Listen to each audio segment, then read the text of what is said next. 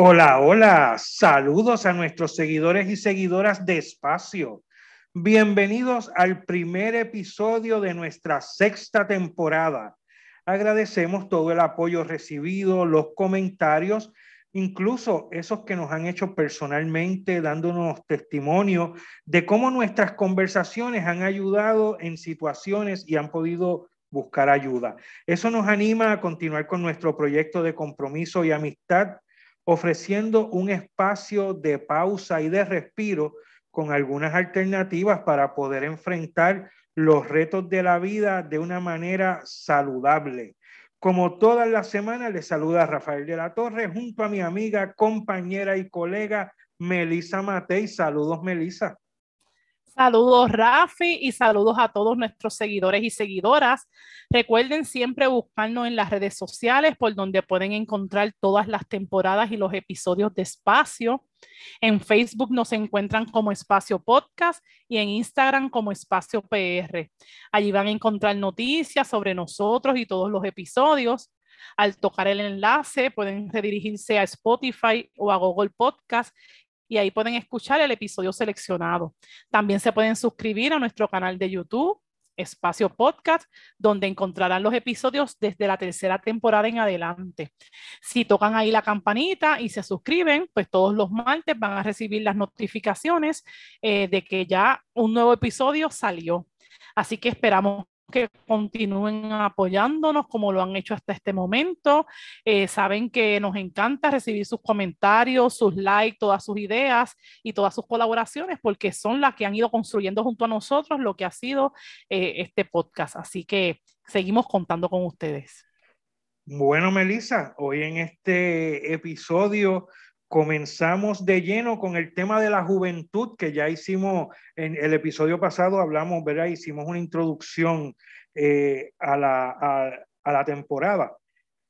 Así que en ese episodio estuvimos conversando sobre este tema y los diferentes acercamientos que queremos traer sobre el mismo. Así que hoy hemos invitado a una joven que nos estará acompañando en esta conversación y nos compartirá algunas ideas sobre el tema desde su perspectiva. Nos hablará de los jóvenes de esta generación. Así es, Rafi, esa palabra generación, ¿verdad? Que tanto da de qué hablar, ya sea por lo que implica, por las diferencias, así que qué interesante. Es por eso que tenemos con nosotros a una invitada especial, su nombre es Natalia García, ella es una líder juvenil destacada en el ámbito de la iglesia y quien tiene mucho que decir sobre los jóvenes. Natalia, te agradecemos por haber aceptado nuestra invitación y te damos la más cordial bienvenida a nuestro espacio. Saludos, Natalia. Saludos a ustedes, Rafael y Melissa. Agradecida yo por esta invitación y honrada de estar aquí en este espacio. Bueno, Natalia, también estoy muy agradecido de tu disponibilidad y honrado de que estés aquí con nosotros. Nuestra primera pregunta, Natalia, como ha sido costumbre desde que comenzamos este podcast, es que nos cuentes un poquito sobre ti. ¿Quién es Natalia?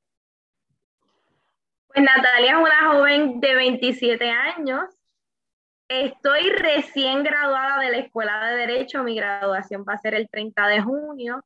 Y estoy en proceso ya esta semana de empezar a estudiar para la reválida que la tomaré en septiembre. Durante este tiempo también he estado trabajando en un centro integral de apoyo a víctimas en el que ayudamos a personas que han sufrido violencia doméstica, al igual eh, personas envejecientes en situaciones de vulnerabilidad. Pero eso es lo que hago en el ámbito laboral. Pero mi, todo el resto de mi tiempo pues es dedicado definitivamente a la juventud. Laboro en la pastoral juvenil de la Iglesia Católica desde hace 10 años como líder juvenil. Actualmente pues coordino la diócesis de Caguas y pues eso me ha abierto las puertas en muchos otros espacios, por ejemplo a nivel nacional, pues soy la encargada del equipo de formación y pues hace dos años pues fui nombrada a la oficina de la juventud en un organismo consultivo recién abierto eh, desde el Sínodo de los Jóvenes en el 2018 un, organismo internacional del Vaticano. Así que allí represento al Caribe y eso ha sido también una experiencia magistral que ha sido fruto de toda esta experiencia de, de Pastor Excelente, Natalia. Disculpa que yo me cole por aquí, Rafi. Eh, porque quiero felicitarte, ¿verdad? Porque sé que es un gran logro lo, que, lo que has tenido en términos profesionales. Y quería preguntarte, ¿en qué es tu bachillerato? Pues mi bachillerato, Curiosidades. ay, perdón. pues mi bachillerato es en humanidades. Yo realicé un interdisciplinario también en la Universidad de Puerto Rico y también es una certificación en el programa de la mujer y género de la Facultad de Estudios Generales.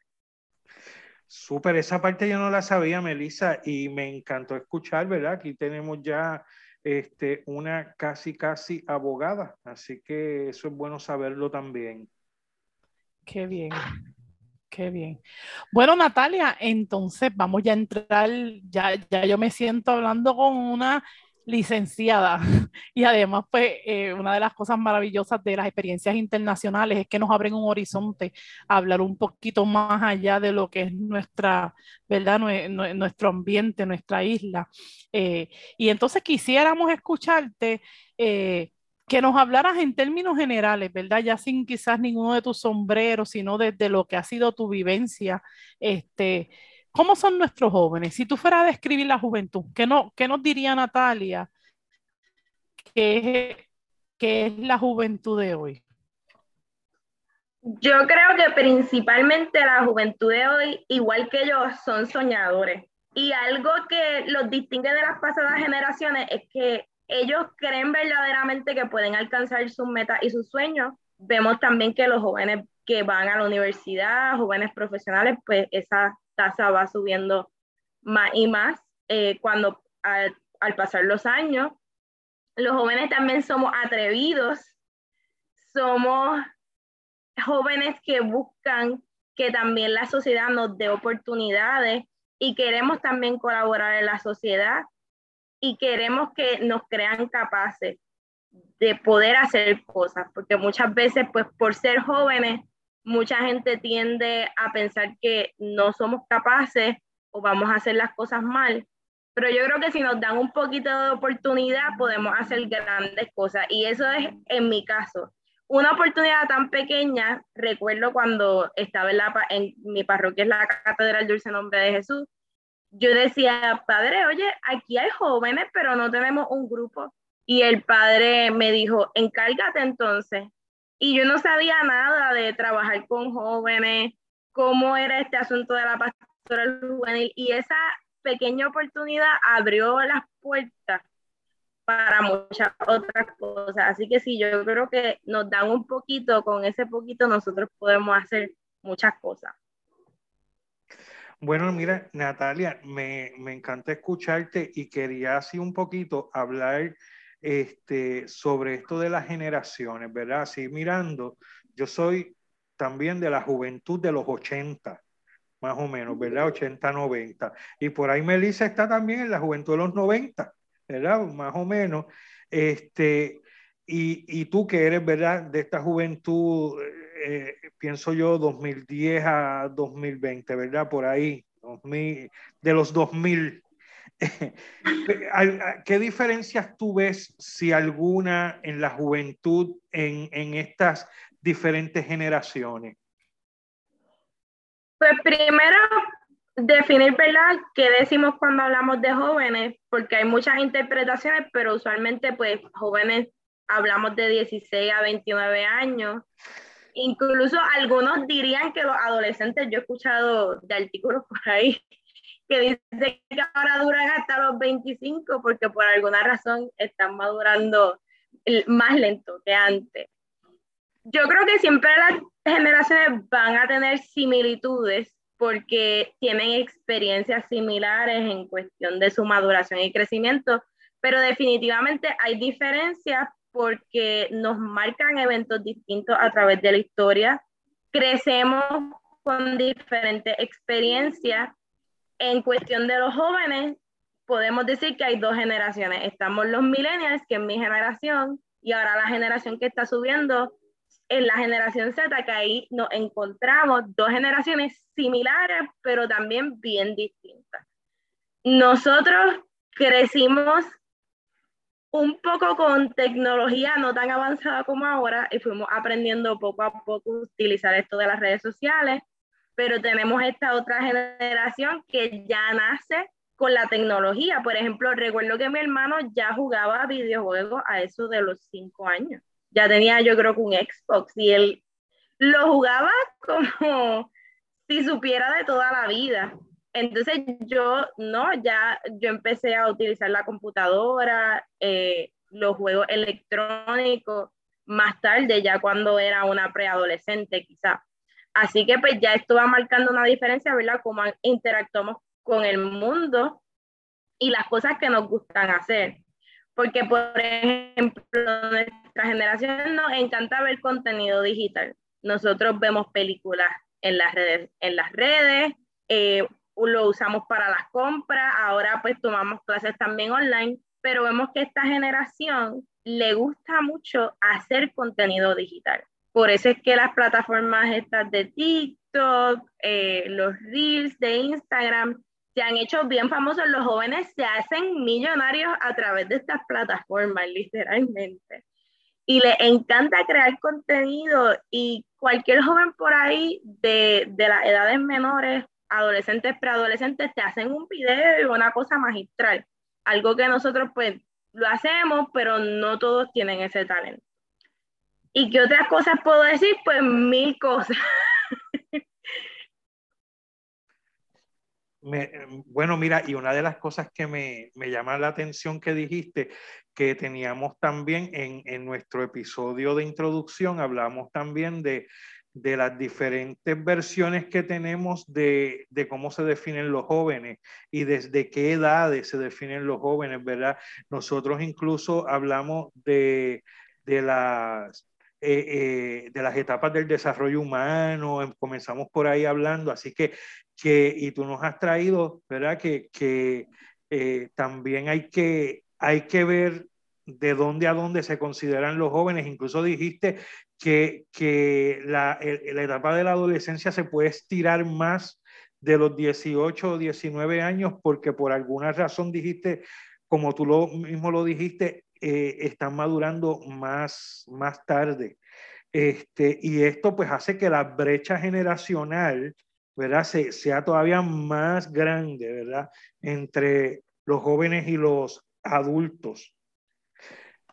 ¿Qué necesitarían los jóvenes de hoy para, para seguirse desarrollando?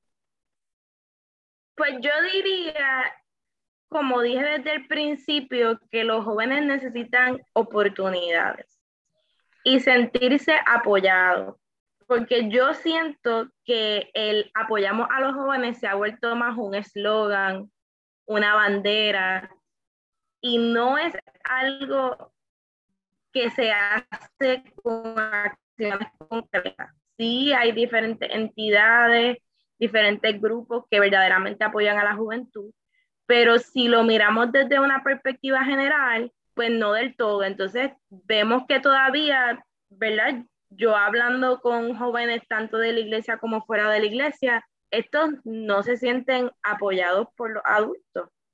Y pues ahí entonces hay un problema porque el joven pues necesita apoyo para desarrollarse, para madurar y también para sentirse valioso. Entonces los jóvenes en esta generación son y de la pasada son súper creativos, súper dispuestos, súper innovadores. Entonces, pues el apoyo también tiene que irradiar desde ahí, desde poder dar oportunidades, quizás desde el ámbito educativo, quizás desde el gobierno, para que los jóvenes puedan desarrollar estos talentos y, y aportar a la sociedad, que creo que es algo que, que quieren. Por ejemplo, a los jóvenes, eh, a nosotros los millennials nos interesan mucho los asuntos políticos y la acción social, pero yo creo que a esta generación Z le interesan muchas cosas, le interesa el ambiente, le interesan esto, porque utilizamos estos productos cuando podemos utilizar estos otros que son más sustentables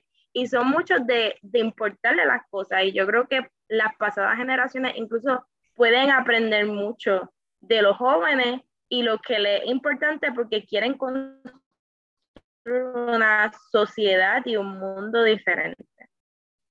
Por esa misma línea quería irme, ¿verdad? Porque al escucharte, eh, casi lo defines, pero quisiera que profundizara un poquito más en qué son oportunidades. ¿verdad? Te escucho decir que hay mucho interés, mucho, mucho deseo de, y si tú fueras a, a definir ¿Qué, ¿Qué, serían oportunidades concretas que deberían ofrecerse a los jóvenes? ¿Cuáles tú, ¿Cuáles tú dirías que son esos actos concretos que ya sea el gobierno, como mencionaste, o las entidades deben darle a los jóvenes, o la, la educación que también mencionaste? ¿Qué, ¿Qué serían esas oportunidades que, que los jóvenes necesitan?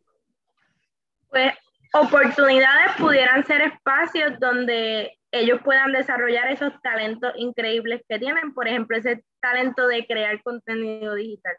¿Cómo podemos utilizar ese talento para que ellos aporten a diferentes espacios?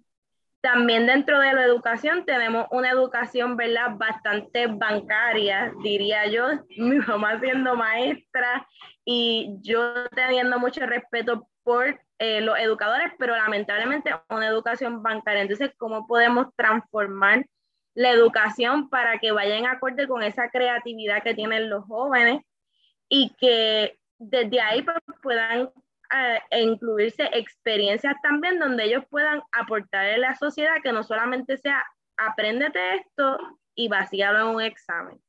Igual también, por ejemplo, en la pastoral juvenil, yo he aprendido que es importante darle protagonismo al joven y liderazgo. Y fuera de, de la pastoral juvenil, yo no veo mucho que, que sucede en la sociedad, fuera de los ámbitos de la iglesia.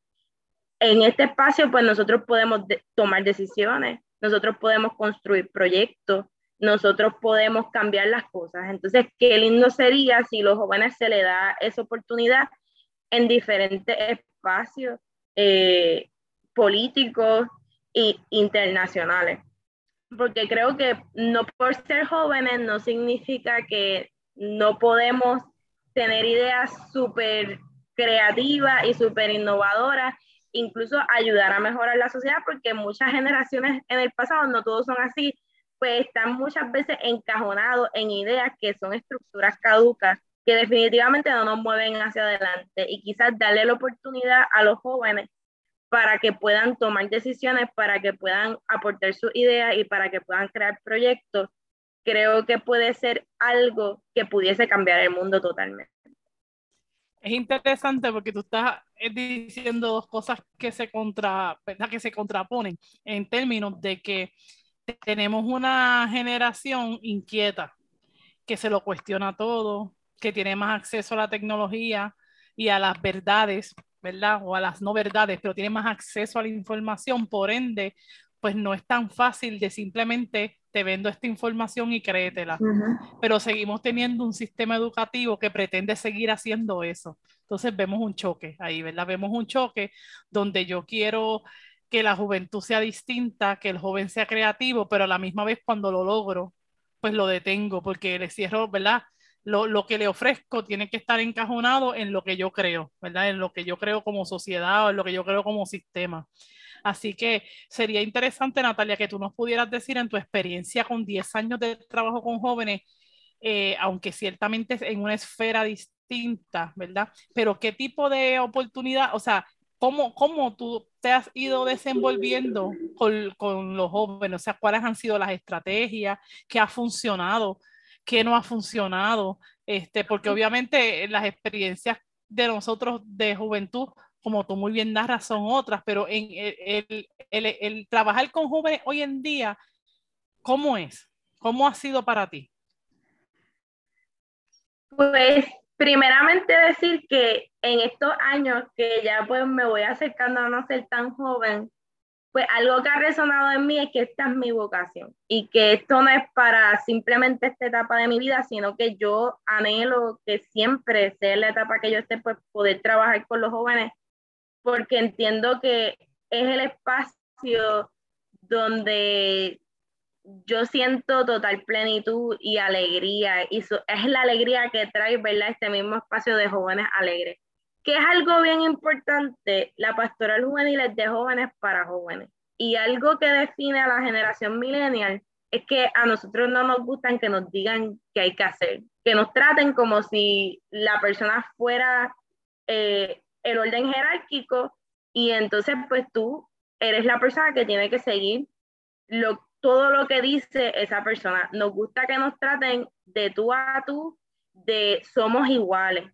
Y pues eso funciona mucho en la pastoral juvenil porque es joven a joven.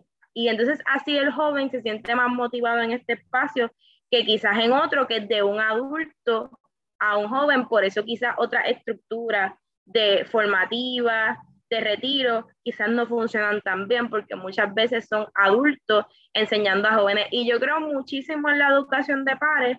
Yo también cuando estaba en bachillerato fui estudiante orientadora y tuve la experiencia de orientación de par. Y era magnífico porque nosotros no, nos daban diferentes talleres eh, para poder manejar ¿verdad? las situaciones de salud mental y emocionales que pasaban estos jóvenes en su primer año de universidad y funcionaba tan bien.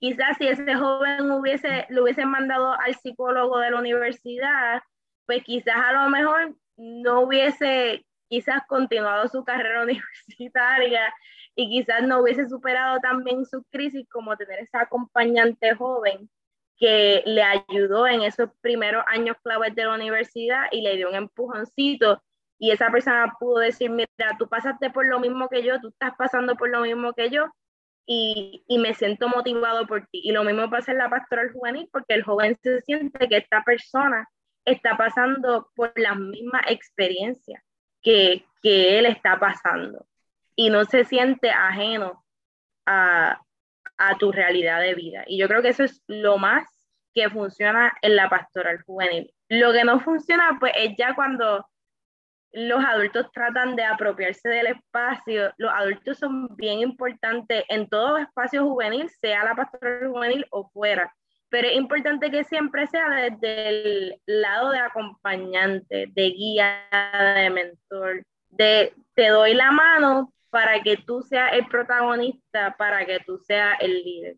Porque si eso no ocurre, pues entonces estos espacios se caen, los jóvenes ya no se sienten tan motivados y entonces vamos a seguir propiciando esta estructura de jefe y seguidor. Entonces, yo ahí puedo notar, Natalia y Melissa, que entonces hay estructuras que no solamente es en la educación, que sí lo es, pero no solamente los que matan la, la creatividad de los jóvenes, ¿verdad? Este, porque hay unas estructuras desde la adultez, ¿verdad? Este, eh, que, que, matan esa, esa, toda esa creatividad que tienen los, muchachos en hacer cosas, en, en, querer hacer cosas desde, desde, desde ellos, ¿verdad? Desde lo que están viviendo. Y entonces por ahí me encantó que dijeras que el, la, la, la labor o la tarea de los adultos en relación a los jóvenes debe ser de acompañamiento, ¿verdad? Acogerlos, acompañarlos y sobre todo yo pienso escucharlos, ¿verdad? Porque me parece que a los jóvenes, los jóvenes, yo pienso, ¿verdad? Y tú me, y tú me dirás, Natalia, que estás todavía por ahí en esa generación, lo importante que es de que podamos sentarnos a escucharlos para saber qué desean, qué quieren, qué buscan, ¿verdad? Que eh, esos sueños, que nos cuenten sus sueños para poderles darle mano libre a que, a que sigan corriendo y puedan volar, ¿verdad?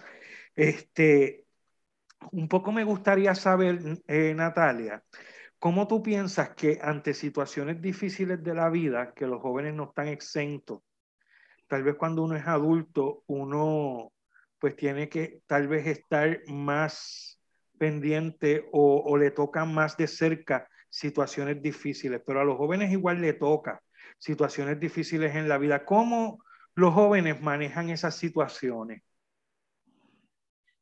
Yo creo que esta, estos últimos años definitivamente marca claro. un momento bien difícil para los jóvenes. Ya los jóvenes pues incluso en, lo definen en Aparecida, en las conferencias episcopales de los obispos se decía que los jóvenes son uno de los rostros sufrientes de Latinoamérica, porque los jóvenes siempre están en desventaja en cuestión de empleo, en cuestión de que muchas veces no se disfrutan al pleno su juventud porque tienen que asumir otras responsabilidades. La salud mental de los jóvenes también ha ido en decadencia en los últimos años. Y este momento de pandemia, antes de eso, pues el huracán, creo que ha afectado aún más a los jóvenes. Entonces, el estar en estos espacios tomando clases todo el día en una computadora, eso afectó a los jóvenes a niveles extremos.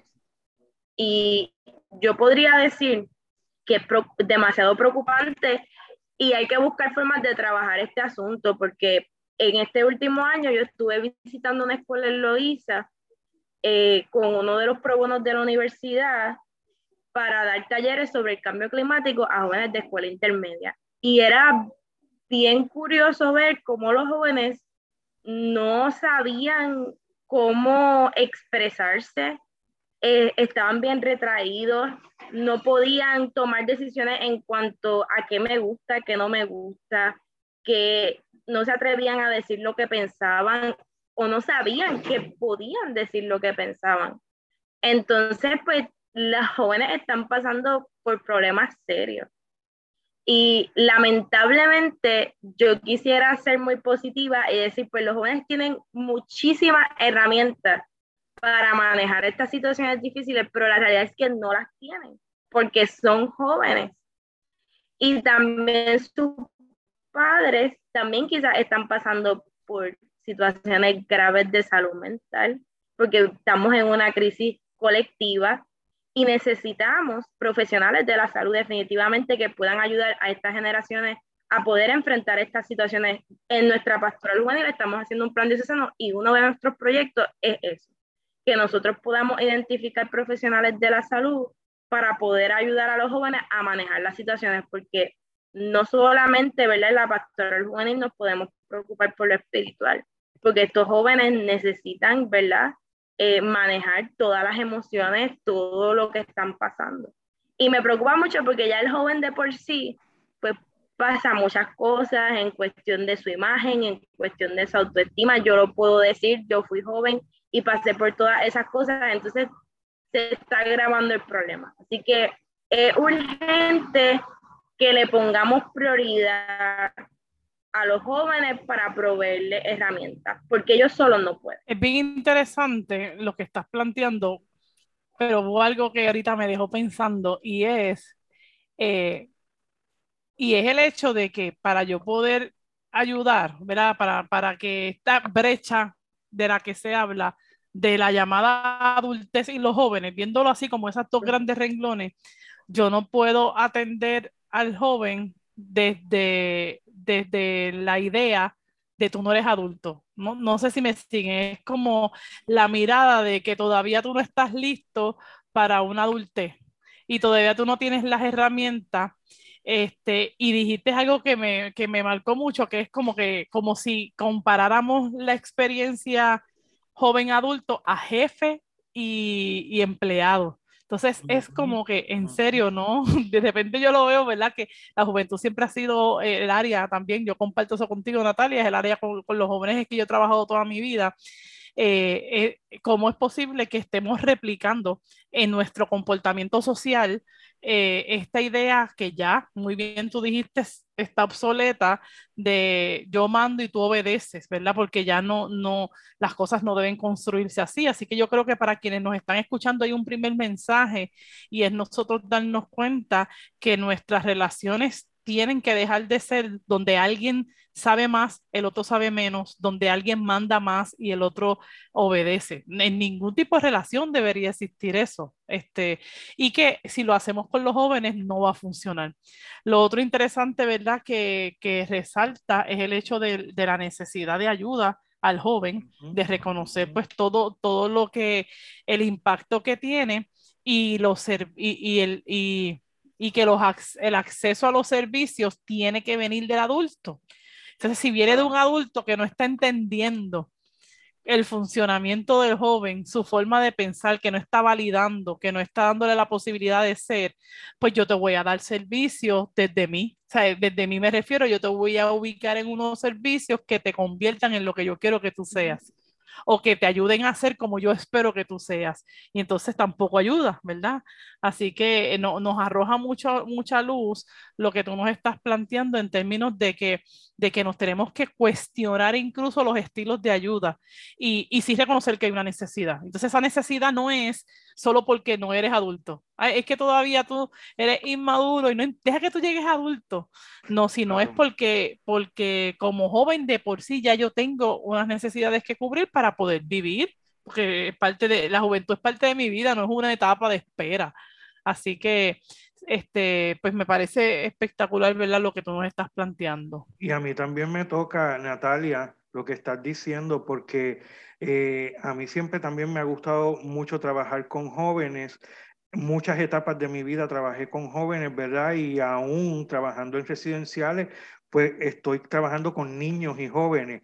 Y, y, yo como profesional de la conducta, como trabajador social clínico, me preocupa precisamente lo que estás diciendo. Y entonces a mí pues me gustaría, eh, ¿verdad?, aportar más a, esto de que los jóvenes puedan enfrentar esa, este tipo de situación que como tú nos haces consciente, esto de la pandemia y estas cosas que últimamente han estado pasando y la salud mental en el país y en el mundo, este, cómo se va exacerbando, ¿verdad? Este, y, y, hay que, y hay que hacer, ¿verdad? Y hay que, y hay que, lo que tú dijiste, hay que acompañar a estos jóvenes. Natalia, se nos termina el tiempo, ¿verdad? Este, siempre que la conversación se vuelve interesante, el tiempo se hace corto, pero yo no quisiera terminar sin que tú nos pudieras dar un mensaje final, ¿verdad? A todos nuestros eh, este, eh, escuchas eh, y los, nuestros seguidores y seguidoras puedan llevarse este mensaje final de, ¿verdad? Los que son adultos, de cómo debemos tener ese acercamiento a los jóvenes y si nos están escuchando jóvenes, pues también un, mensaje para ellos. Pues decir que al adulto y al joven que nos escucha que el joven es una caja de posibilidades infinitas, sea el joven que sea. Y si conoce a un joven, dale oportunidades, acompáñalo, trata de entenderlo, no juzgarlo, o pensar que piensa así porque es joven, porque quizás ese pensamiento juvenil puede iluminar tu vida también. Y el joven también que nos escucha, pues saber que hay adultos dispuestos a acompañar, hay adultos dispuestos a darle la mano y que no todos los adultos, ¿verdad?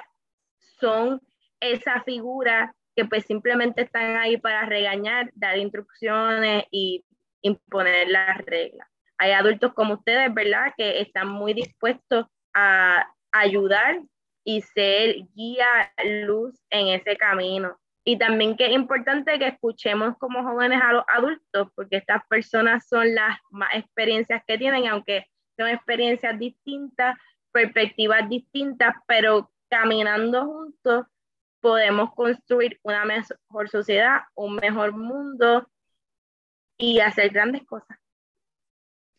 Nada más que decir, Natalia. Excelente, sí, me, me encantó, sí, me encantó eso de caminar juntos. Yo creo que de eso se trata la vida. La vida no tiene distinción de con quién estamos al lado, así que yo creo que caminar juntos hoy nos manda un mensaje a todos de que, y, y juntos es juntos, o sea, estamos hablando niños, jóvenes, adultos, personas con necesidad, personas distintas, diversidad funcional, bueno, caminar juntos incluye a todo el mundo aquí. Yo creo que, que hoy nos vamos con tremendo mensaje de que vivir en una sociedad y construir una sociedad distinta requiere que caminemos juntos. Así que honrados de tenerte, este, eh, gracias por, ¿verdad? por el tiempo que sacas, te deseamos mucho éxito en, en, tu vida, ¿verdad? Y en tus planes, que sigas disfrutando tus éxitos porque ya los has cosechado, ¿verdad? No, no, no vienen después, ya los tienes. Así que aquí a la orden para ti. Muchas gracias, Natalia. Gracias, gracias a ustedes. Y esto ha sido otro espacio